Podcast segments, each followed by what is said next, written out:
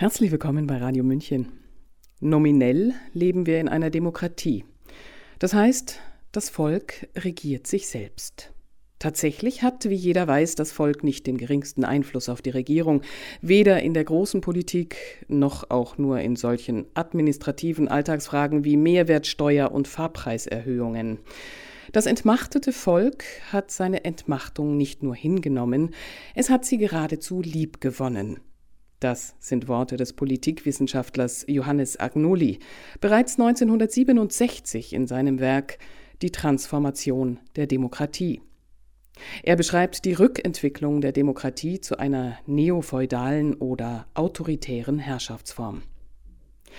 Unter gelenkter Demokratie versteht der 2015 verstorbene Demokratietheoretiker Sheldon S. Wallin eine politische Organisationsform, bei der Regierungen durch Wahlen legitimiert werden, die sie zu kontrollieren gelernt haben. Sein Alterswerk Umgekehrter Totalitarismus geht davon aus, dass gemanagte Demokratie totalitäre Züge entwickelt. Passt der Begriff Demokratie dann heute noch auf unsere Gesellschaftsform? Wallins Buch war 2008 erschienen und wurde jetzt 2022 ins Deutsche übersetzt. Hören Sie die Rezension Umgekehrter Totalitarismus von Ulrich Teusch. Sie war zunächst bei Multipolar erschienen. Sprecher Ulrich Allroggen und Martin Mouliard. Beschreibt Demokratie wirklich unsere Politik und unser politisches System? Oder handelt es sich um eine zynische Geste, mit der eine zutiefst manipulative Politik getarnt werden soll? So lautet die Kernfrage in Sheldon Wolins großer nun auch ins Deutsche übersetzte Analyse des politisch-ökonomischen Systems der USA. Aus seiner Antwort machte der 2015 verstorbene Princeton-Professor keinen Hehl. Wolin, neben Hannah Arendt, der wohl bedeutendste Politiktheoretiker der vergangenen Jahrzehnte, sprach seinem Land die demokratische Qualität ab. Er sah in den USA ein neuartiges politisches und gesellschaftliches System heraufziehen, den umgekehrten Totalitarismus. Das klingt provozierend. Doch mit seinem Urteil über die westliche Führungsmacht stand Wolin nicht allein. Schon seit langem, beginnend mit C. Wright Mills Arbeiten zur Anführungszeichen Power Elite von 1956, finden sich immer wieder ernüchternde und wenig schmeichelhafte Analysen der realen politisch-ökonomischen Machtstrukturen in den USA. Immer eindeutiger kristallisiert sich der Befund heraus, dass ökonomische Eliten und ihre organisierten Interessengruppen die Regierungspolitik maßgeblich bestimmen, während die Durchschnittsbürger und deren Interessenvertretungen nur geringen oder gar keinen Einfluss ausüben. Anders gesagt, es ist nicht die Mehrheit, die das Sagen hat. Von einer Responsiveness der Regierenden gegenüber den Regierten kann ernstlich keine Rede sein. Doch warum spricht Wolin von umgekehrtem Totalitarismus? Wie unterscheidet sich dieser von den uns bekannten totalitären Systemen des 20. Jahrhunderts? Der wohl wichtigste Aspekt? Anders als im klassischen Totalitarismus also dem Nationalsozialismus, dem Faschismus und dem Stalinismus, bleibt das Institutionengefüge im umgekehrten Totalitarismus scheinbar intakt. Alle bekennen sich zu Rechtsstaat und Demokratie, niemand stellt die Verfassung in Frage, regelmäßig finden Wahlen statt, die Medien sind frei, die Rechtsprechung unabhängig. Aber jede dieser Institutionen, jedes dieser Verfahren ist ausgehöhlt, substanziell verändert, nur die Fassaden bleiben stehen. Die Demokratie, so Wolin, degeneriert zu einem flüchtigen Gut. Die tatsächliche Macht liegt beim Corporate State, also bei den großen Industrie- und Dienstleistungskonzernen, bei der Finanzindustrie, beim Militär-, Sicherheits- und Geheimdienstapparat, bei den wuchernden bürokratischen Komplexen. Deren schwer fassbare und demokratisch kaum kontrollierbare Macht wird ständig weiter nach oben verlagert. Die Bevölkerung verharrt in Unsicherheit, wird in Resignation und Apathie, in Passivität und Entpolitisierung getrieben. Im amerikanischen Original des Wohlenschen Buches erscheint der Begriff umgekehrter Totalitarismus erst im Untertitel. Der Haupttitel lautet dort Democracy Incorporated. Ein aussagekräftiges Wortspiel. Zum einen ist die Demokratie inkorporiert, also eingegliedert, eingebettet, gerahmt. Zum anderen verweist die Formulierung auf die Corporations, also auf die großen Kapitalgesellschaften, auf die oft weltumspannenden Konzerne, die sich der Demokratie bemächtigen, sie inkorporieren. Sein Buch, sagt Wolin, beschreibe und analysiere einen Paradigmenwechsel. Dieser manifestiere sich in der Verschmelzung von staatlicher und unternehmerischer Macht. Der Begriff Paradigmenwechsel lässt aufhorchen. Man kennt ihn zwar aus unterschiedlichen Kontexten, von besonderer Relevanz ist er jedoch in der Wissenschaftsgeschichte. Aristoteles, Newton, Einstein zum Beispiel standen für unterschiedliche Paradigmen. Der Übergang, der Wechsel von einem etablierten zu einem neuen Paradigma markiert eine wissenschaftliche Revolution. Der Wissenschaftshistoriker Thomas S. Kuhn hat solchen Umbrüchen also der Entstehung des Neuen, wegweisende Untersuchungen gewidmet. Allerdings beziehen sich Kuhns Aussagen zuvörderst auf die naturwissenschaftliche Wissensproduktion. Sie sind nicht ohne weiteres auf die Sozialwissenschaften, erst recht nicht auf die politischen Theorien übertragbar. Dennoch lässt sich aus Kuhns Untersuchungen Gewinn ziehen. Dazu ist es allerdings erforderlich, seinen Schlüsselbegriff des Paradigmas in einer eher metaphorischen Weise zu verwenden. Eine solche Interpretation hatte Sheldon Wolin bereits Ende der 1960er Jahre im Rahmen seiner erhellenden, von Kuhn inspirierten Deutung der politischen Ideengeschichte vorgetragen. In seiner Charakterisierung der Entwicklungsgeschichte des politischen Denkens zeigte Wolin, dass auch sie sich in Form von Paradigmenwechseln also durch ein Wechselspiel von Kontinuität und grundlegender Innovation vollzogen hat. Der Anstoß zum Paradigmenwechsel ergibt sich in der politischen Theorie und in den Sozialwissenschaften generell jedoch nicht, wie in den Naturwissenschaften, aus immanenten Problemstellungen oder innertheoretischen Erschöpfungszuständen, sondern aus den Verwerfungen, Krisen, Revolutionen und Katastrophen in der jeweiligen sozialen und politischen Wirklichkeit. Er ergibt sich mit anderen Worten aus dem Phänomenbereich, aus dem politischen Feld selbst. Es ist der jeweilige historisch-politische Prozess, der, wenn man so will, den Paradigmenwechsel vollzieht. Und die politischen Theoretiker reagieren auf die realen Veränderungen durch paradigmatische Reformulierungen der politischen Theorie. In Politics and Vision, einem 1960 publizierten Standardwerk, mit dem Wolin seine internationale Reputation begründete, präsentierte er eine umfassende Darstellung und eloquente Interpretation der Kontinuitäten und Innovationen, also Paradigmenwechsel, in der langen abendländischen politischen Ideengeschichte.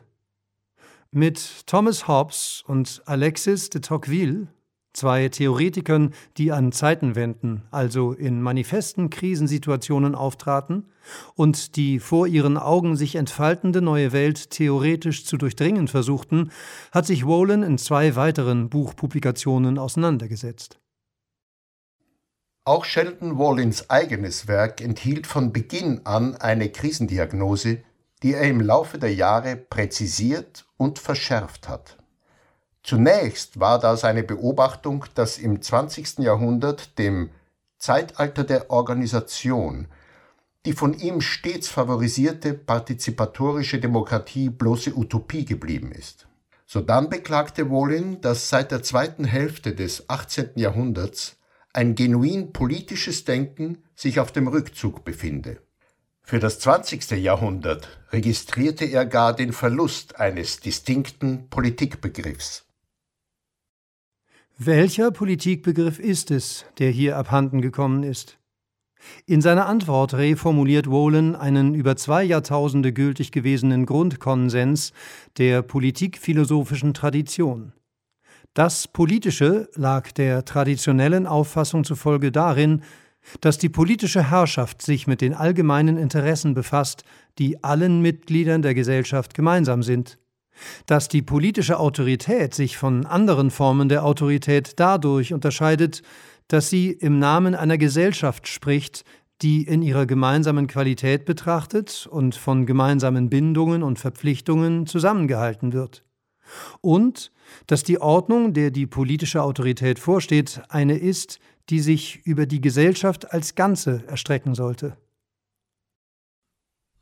Knapp drei Jahrzehnte nach Politics and Vision veröffentlichte Wallin unter dem Titel The Presence of the Past eine Aufsatzsammlung, die im Kontext der Feierlichkeiten zum 200-jährigen Jubiläum der amerikanischen Verfassung stand. Sie zeigte, dass Wallin seine Position weiterentwickelt und radikalisiert hatte. Auch wenn er den Begriff des umgekehrten Totalitarismus noch nicht verwendete, näherte er sich ihm bezeichnete etwa das politische System der USA als Economic Polity oder als Megastate und beschrieb das 20. Jahrhundert als eines der totalisierenden Mächte.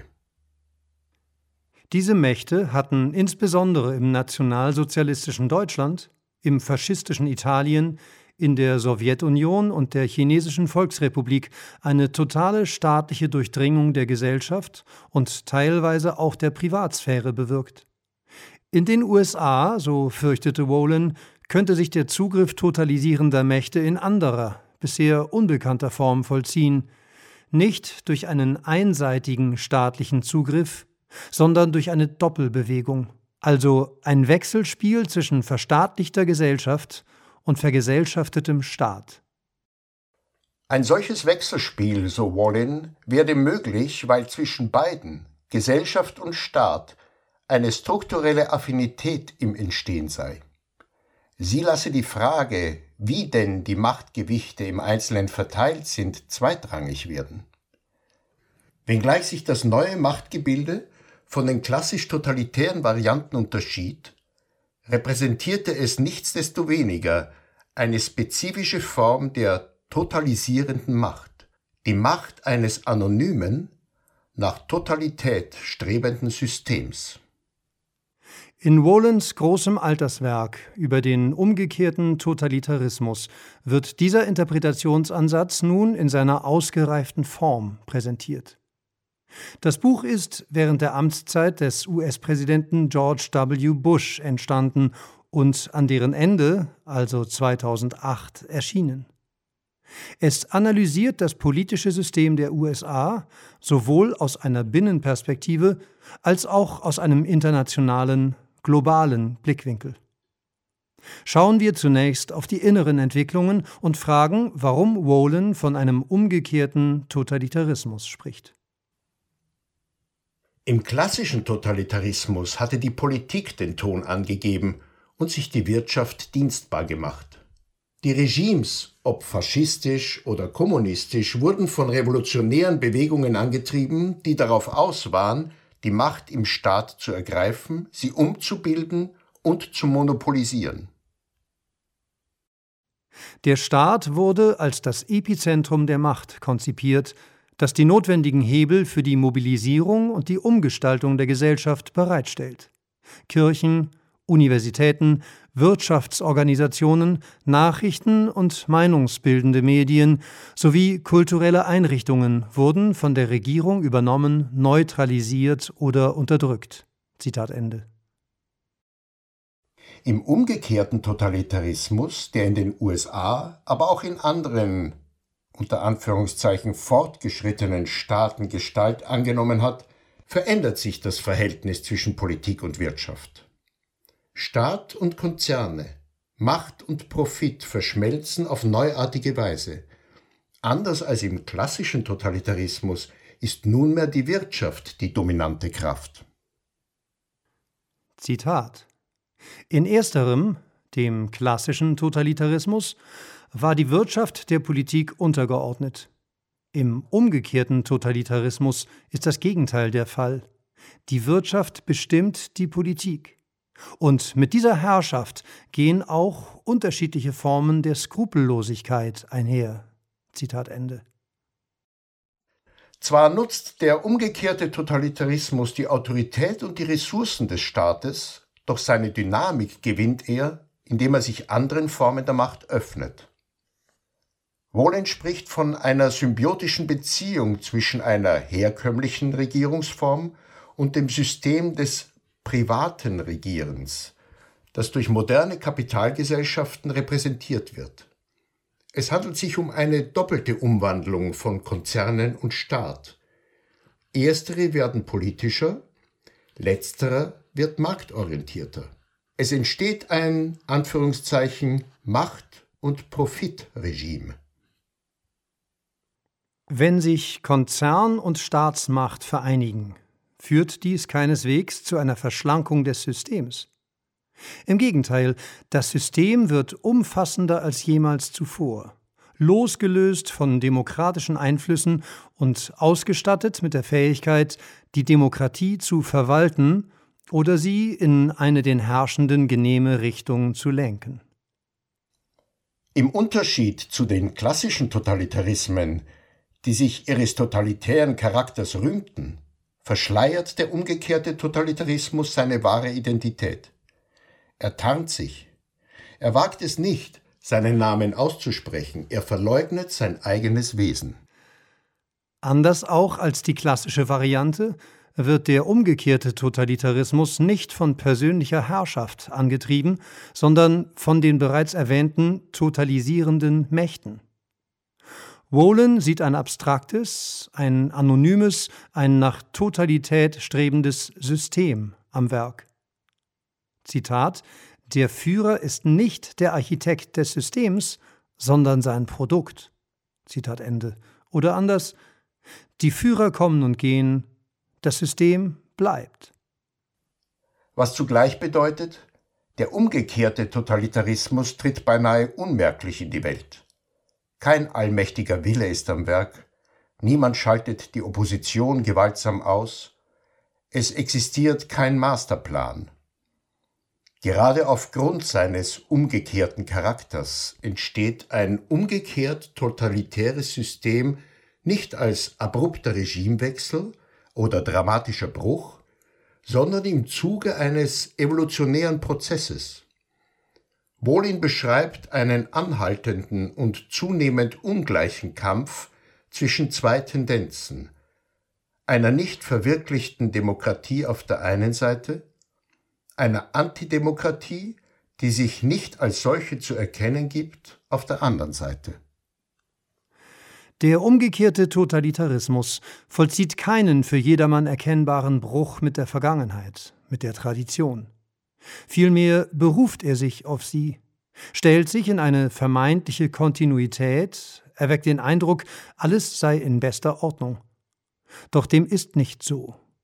Scheinbar unwiderstehliche ökonomische und technische Prozesse schaffen und bestärken den Glauben, dass der Rationalisierung unterschiedlichster Lebensvollzüge, dass der Kontrolle, der Vorhersehbarkeit, der Kosteneffizienz keine Grenzen gesetzt seien. Zitat Wähler werden ebenso berechenbar gemacht wie Konsumenten. Eine Universität ist ihrer Struktur nach fast ebenso rationalisiert wie ein Unternehmen. Eine Unternehmensstruktur ist im Hinblick auf ihre Befehlskette so hierarchisch wie das Militär. Die Ideologie des Regimes ist der Kapitalismus, der praktisch ebenso unumstritten ist wie es die Nazi-Doktrin im Deutschland der 1930er Jahre war. Zitat Ende. Der umgekehrte Totalitarismus ist am politischen System der USA abgelesen. Er projiziert Macht nach innen. Doch die USA sind ein globaler Akteur, eine Supermacht. Supermacht ist denn auch folgerichtig Wolens Komplementärbegriff zu dem des umgekehrten Totalitarismus. Zitat Supermacht steht für die nach außen gerichtete Ausstrahlung von Macht.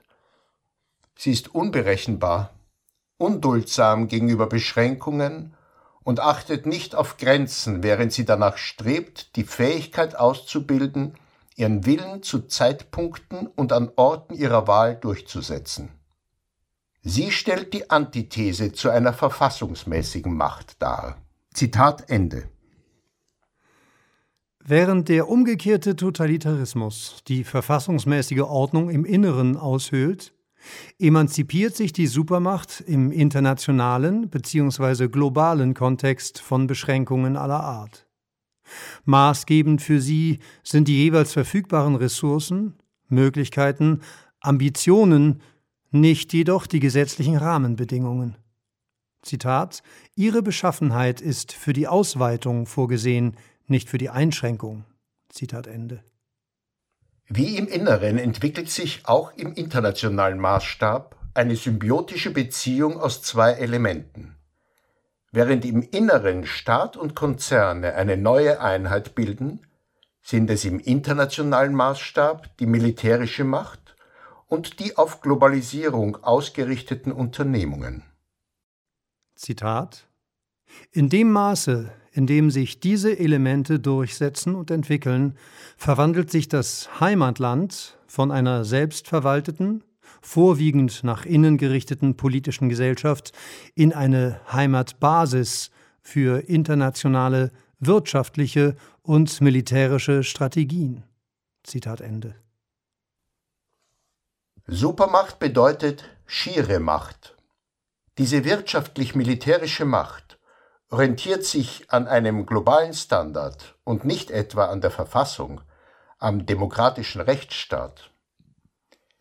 Die Supermacht ist nicht dem Wohlergehen der Bürger verpflichtet, bindet diese nicht in politische Prozesse ein. Sie agiert losgelöst von politischen Vorgaben im überkommenen Sinn. Zwischen dem Ideal der demokratischen Selbstverwaltung und dem Anspruch der Supermacht auf globale Hegemonie liegen Welten. Zitat Wenn Supermacht formlose, hochentwickelte und fortschrittliche Macht bedeutet, die denen zur Verfügung steht, die im Namen der konstitutionellen Demokratie regieren, dann kann sie nicht, weder praktisch noch theoretisch, Regierung durch das Volk bedeuten. In der Praxis nicht weil die globalen Verantwortlichkeiten der Supermacht mit einer partizipativen Regierungsführung unvereinbar sind. In der Theorie nicht, weil die Befugnisse, die die Supermacht so mächtig machen, weder von der verfassungsmäßigen Autorität noch vom Volk abgeleitet sind. Zugespitzt formuliert, die Bedingung für den Aufstieg der Supermacht ist die Schwächung oder Irrelevanz von Demokratie und Verfassungsmäßigkeit außer als Mystifikationen, die es der Supermacht gestatten, eine Traditionslinie vorzutäuschen, die ihr Legitimität verleiht. Zitat Ende. Einerseits unbegrenzte globale Hegemonie, andererseits verfassungsmäßig begrenzte Macht. Einerseits willkürliche Macht, die nach außen projiziert wird, andererseits demokratische Macht, die den Bürgern zu Hause rechenschaftspflichtig ist. Diese Spannungen, diese Widersprüche, diese Unvereinbarkeiten werden, so Wallins Klage, öffentlich nicht thematisiert. Insbesondere die Frage, wie das Supermachtgebaren auf Demokratie und Konstitutionalismus zurückwirkt, bleibt ungeklärt. Welche Rolle spielen die Bürger in Zeiten des umgekehrten Totalitarismus und der Supermacht? Schon seit Jahrzehnten, so Wolans Antwort, wird der Bürger auf die Rolle eines Wählers reduziert. Nur zu Zeiten der Wahlen führt er ein politisches Leben. Ansonsten ist seine politische Existenz auf eine, so wörtlich, Schattenstaatsbürgerschaft virtueller Partizipation verengt. Zitat Statt an der Macht teilzuhaben, wird der virtuelle Bürger dazu aufgefordert, Meinungen zu haben. Messbare Antworten auf Fragen, die darauf ausgelegt sind, diese Antworten zu erwirken. Zitat Ende. Vom demokratischen Anspruch eines souveränen Volkes ist das weit entfernt.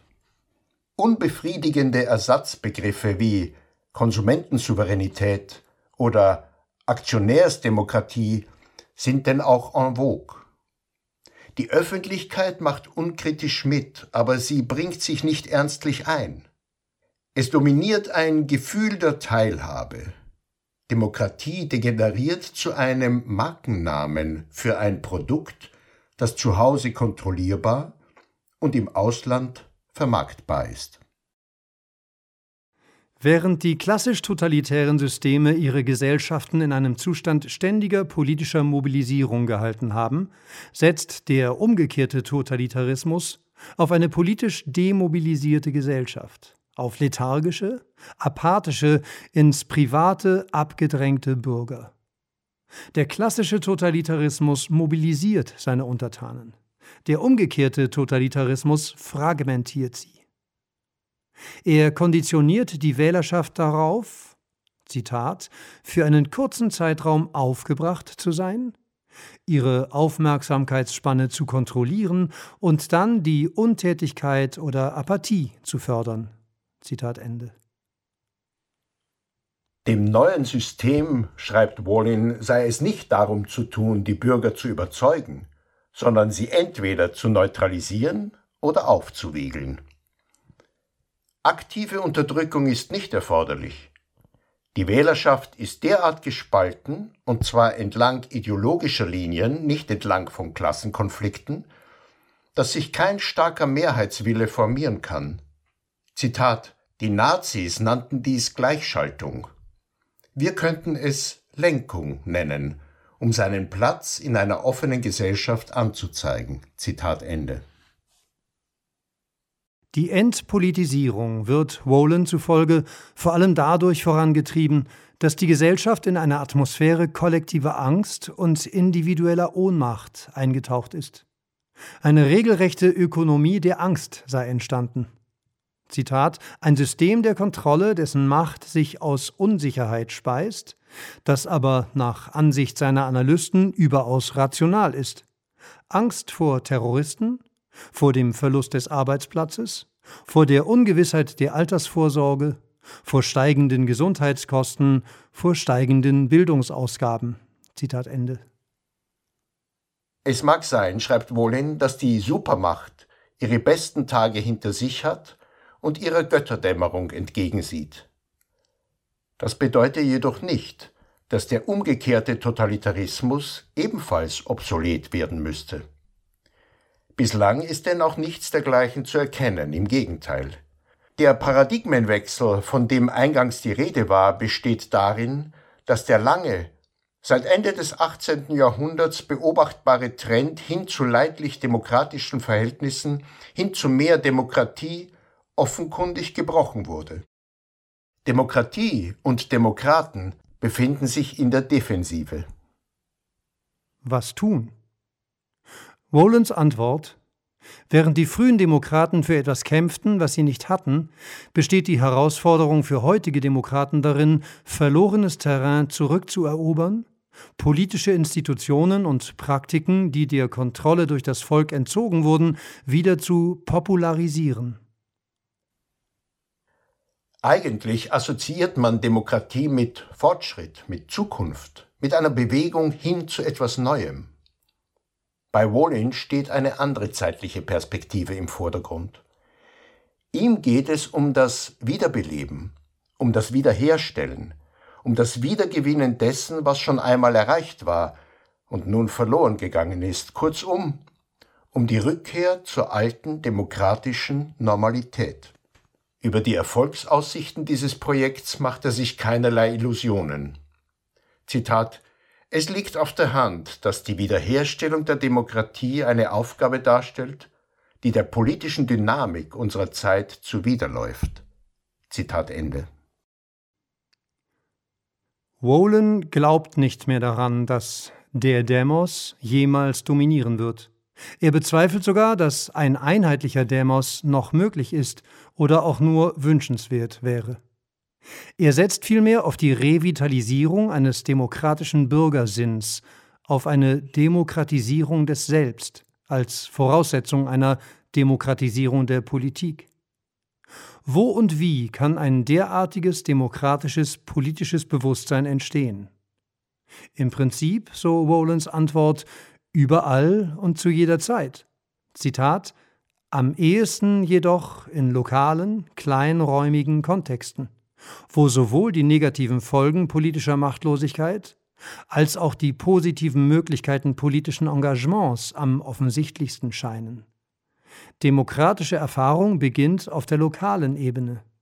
Zitat Ende.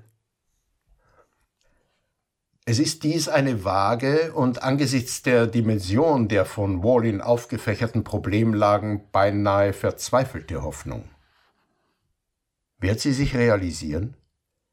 Ausschließen kann man das nicht, doch höher ist wohl die Wahrscheinlichkeit, dass die Entwicklung die genau entgegengesetzte Richtung einschlagen wird. Eine Eventualität, die Wohling gegen Ende seines langen, 93 Jahre währenden Lebens in einem großen Interview mit Chris Hedges ausgesprochen hat. Es ist eine Mahnung, die man als sein Vermächtnis begreifen kann. Sollte der umgekehrte Totalitarismus irgendwann an Grenzen stoßen, sollte die Bevölkerung ungehalten, widerspenstig und ungehorsam werden, sollte die Systemfrage auf die Tagesordnung kommen, dann werden die Masken der Eliten fallen. Sie werden in ihrem Abwehrkampf zu genau jenen Mitteln greifen, die wir aus dem klassischen Totalitarismus kennen. Gewalt und Repression. Die Aggressivität, die das Außenverhalten des Staates schon seit langem kennzeichnet, wird sich nach innen kehren. Der umgekehrte Totalitarismus würde sich zurückverwandeln in einen klassischen Totalitarismus. Es wäre dies ein weiterer Paradigmenwechsel und vermutlich ein unumkehrbarer. Sie hörten Umgekehrter Totalitarismus, eine Rezension von Ulrich Teusch über das gleichnamige Buch von Sheldon S. Wallin. Sprecher Ulrich Allroggen und Martin Mouliard. Das Buch Umgekehrter Totalitarismus ist jetzt auf Deutsch im Westend Verlag erschienen. Es hat 464 Seiten und kostet 36 Euro. Der emeritierte Kieler Psychologieprofessor Professor Rainer Mausfeld verfasste das Vorwort. Mein Name ist Eva Schmidt und ich wünsche Ihnen einen schönen Tag. Ciao, Servus.